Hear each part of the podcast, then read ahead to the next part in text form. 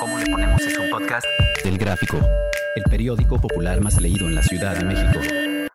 Escucha cada semana un episodio nuevo en elgráfico.mx o en tu plataforma de audio preferida.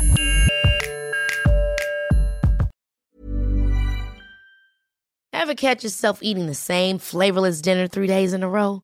Dreaming of something better? Well, HelloFresh is your guilt-free dream come true, baby. It's me, Kiki Palmer. Let's wake up those taste buds with hot, juicy pecan crusted chicken or garlic butter shrimp scampi. Mm. Hello Fresh. Stop dreaming of all the delicious possibilities and dig in at HelloFresh.com. Let's get this dinner party started.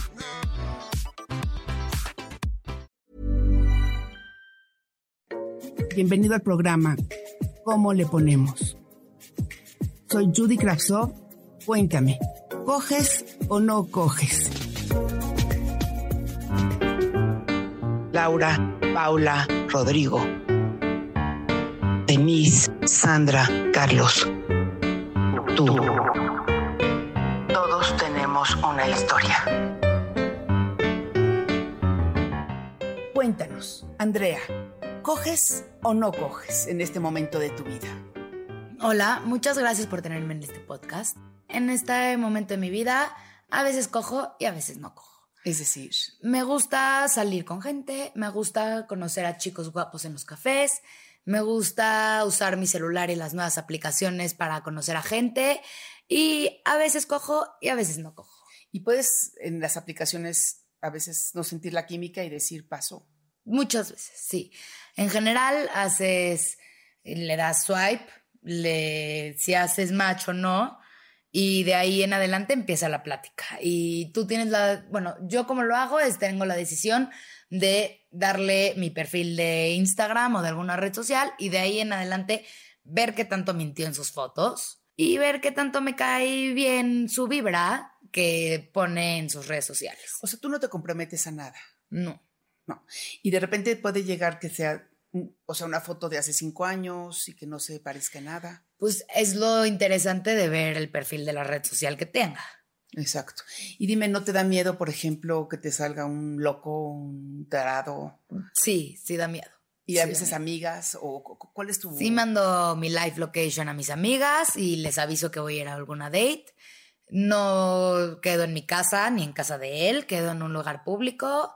Y pues también no recomendaría que en- la primera date hay un encuentro íntimo. Pero realmente no lo haces para buscar un- una relación eh, seria, o sí se puede dar. Mm, Yo no estoy cerrada a nada. Si se da una relación seria por ahí, pues yo tengo unos amigos que se casaron y se conocieron en Tinder. No, no creo que sea bueno poner un estigma social a que las relaciones por dating apps son solo para coger, porque luego el mundo está como está.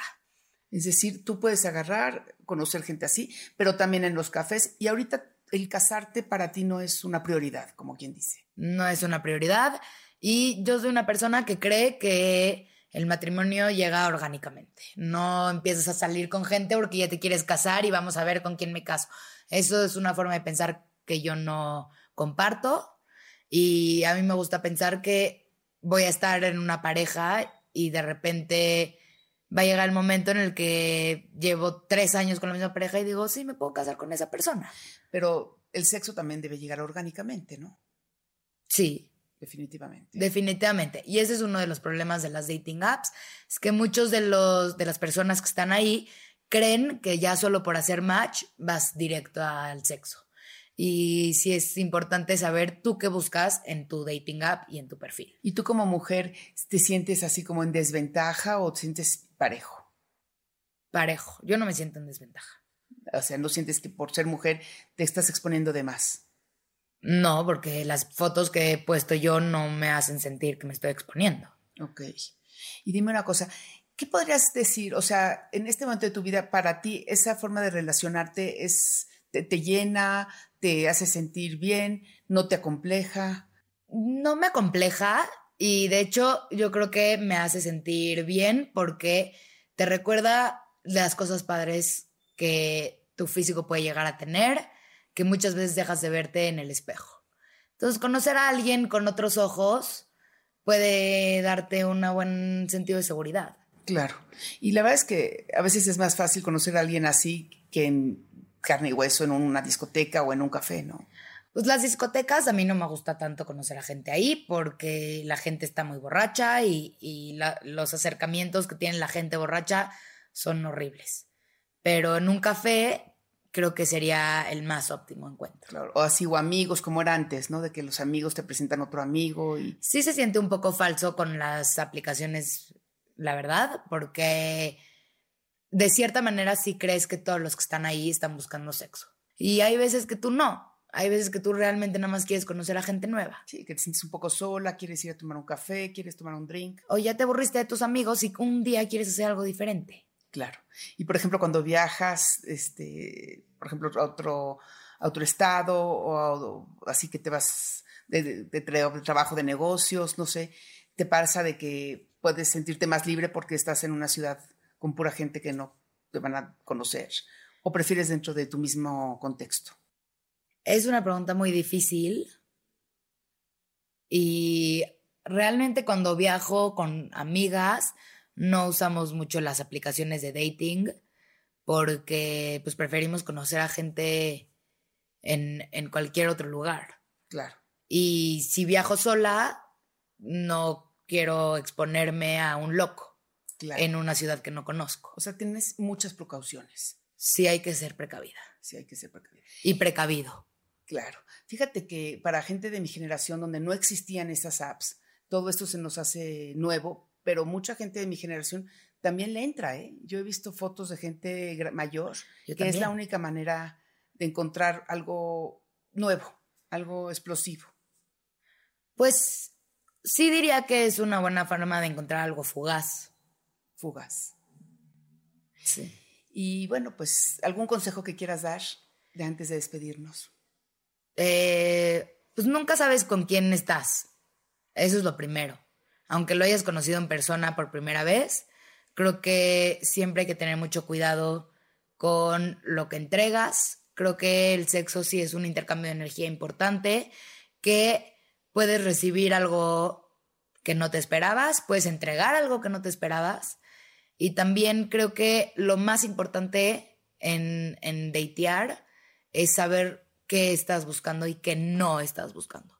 Más que nada que no estás buscando, porque sí corres el riesgo de, de repente, si, si fluyes mucho con la situación, terminas en un lugar que chance no quieres estar. O sea, no fluir a lo tonto. A lo tonto no. Fluir con cabeza. Fluir con cabeza. Pues te agradezco mucho. Me parece que es muy interesante la gente que ahorita no nada más es coger por coger, sino buscarlo con, con tiempo. Y si se da, se da, pero no abarazarse. Creo que eso es lo más importante, acordarte que nunca es apurada. Nunca tienes que dar todo o nada, nunca es, si no es ahorita, no es nunca, no. O sea, tienes que agarrar, darte cuenta de lo que vas a hacer, pensar bien con quién te vas a meter y, de ahí, si estás convencida, si crees que te la vas a pasar bien, si crees que puede ser una noche que vas a recordar con amor y con diversión, pues ahí sí, adelante. Pero creo que cuando lo haces, cuando coges nada más porque ya hiciste match o porque él te escogió a ti o ella te escogió a ti y no porque tú lo escogiste a esa, a esa pareja, es cuando no salen tan bien las cosas, en mi experiencia. Pues te agradezco muchísimo, Andrea, y gracias por participar y por dejar este, este testimonio. Un placer. Gracias a ti.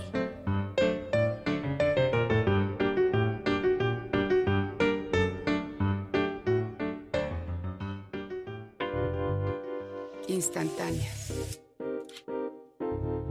de Judy Kravtsov.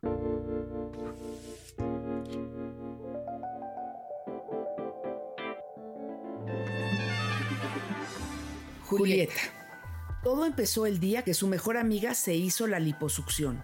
Sabía que no podía permitirse pagar una cirugía de esa magnitud y la idea de convertirse en la más gordita del grupo comenzó, a quitarle, el sueño. Pasaba por un espejo y no podía dejar de observar su papada ni la pancita que no lo era fácil esconder. Comenzó a comer pepino en todas sus modalidades, sopa de pepino, ensalada de pepino, pepinos entre comidas y pepino también para cenar. Cuando bajó los primeros kilos, la gente la felicitaba. Javier, su marido, también se puso contento de verla recuperar su figura. Un martes se levantó con la idea de que todo el mundo tenía que cambiar su forma de comer. Ese día se sirvieron tan solo nopalitos. Con eso de que Javier desayunaba a diario un cereal, dejó de comprar huevos, pan y carnes frías. Extrañaba una buena tinga, albóndigas al chipotle, unas fajitas de pollo con mucha cebolla, frijolitos borrachos y el mole de los domingos. Pero ella argumentaba que a todos nos están matando las hormonas que le dan a los pollos y a las vacas, que es cuestión de cambiar hábitos, que para proteínas solo el pescado. Y volví a preparar el atún, un día con ejotes y otro con lechugas. Javier dejó de pelear y de ir a su casa a comer. Ella, de sentirse feliz y sana, pasó a tener un color pálido en la cara perdió la chispa en los ojos, empezó a quejarse de estar siempre cansada, aburrida, fastidiada del quehacer. Ahora que le sobraba ropa para ir de fiesta, se duerme temprano y le falta energía. Ya no tiene porte al caminar y ese par de tetas perfectas, redondas como duraznos, ahora le cuelgan como pellejos sin gracia. Javier la desconoce. Hablan cada vez menos. Han dejado de compartir alimentos, tertulias y por supuesto la cama pero hay una secretaria gordita y bien simpática en la oficina, con la que ahora su esposo sale a caminar, compra helados y dulces de leche. Le encanta salir a comer con ella y hasta oírla hablar de política en la cama, porque la canija está en grilla como caliente. Javier disfruta agarrarle sus carnes, apretujar sus nalgas, asfixiarse con el peso de sus cernos cayendo en su boca y ver cómo ella se come su grandísimo pepino todo entero. Le gusta sumergirse entre sus piernas y sentir el calor de ese cuerpo tan lleno de celulitis como de gracia. Julieta todavía no se da cuenta de lo que está perdiendo.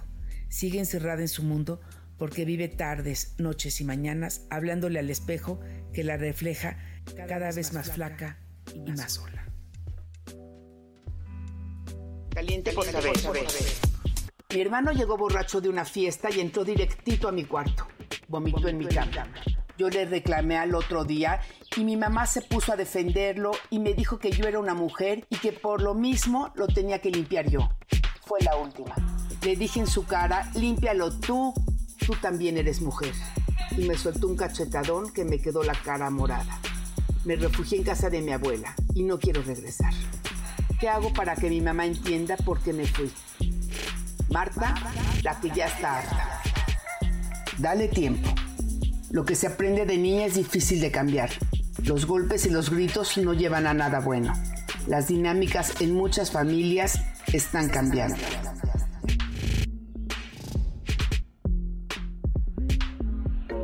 Bienvenido al programa ¿Cómo le ponemos? Soy Judy Kravsov. Cuéntame, ¿coges o no coges?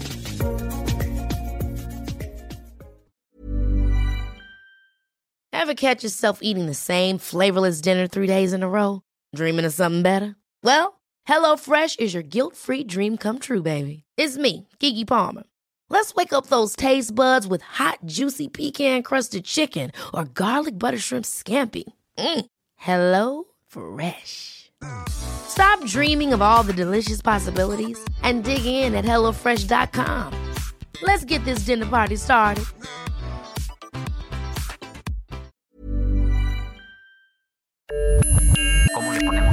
Podcast?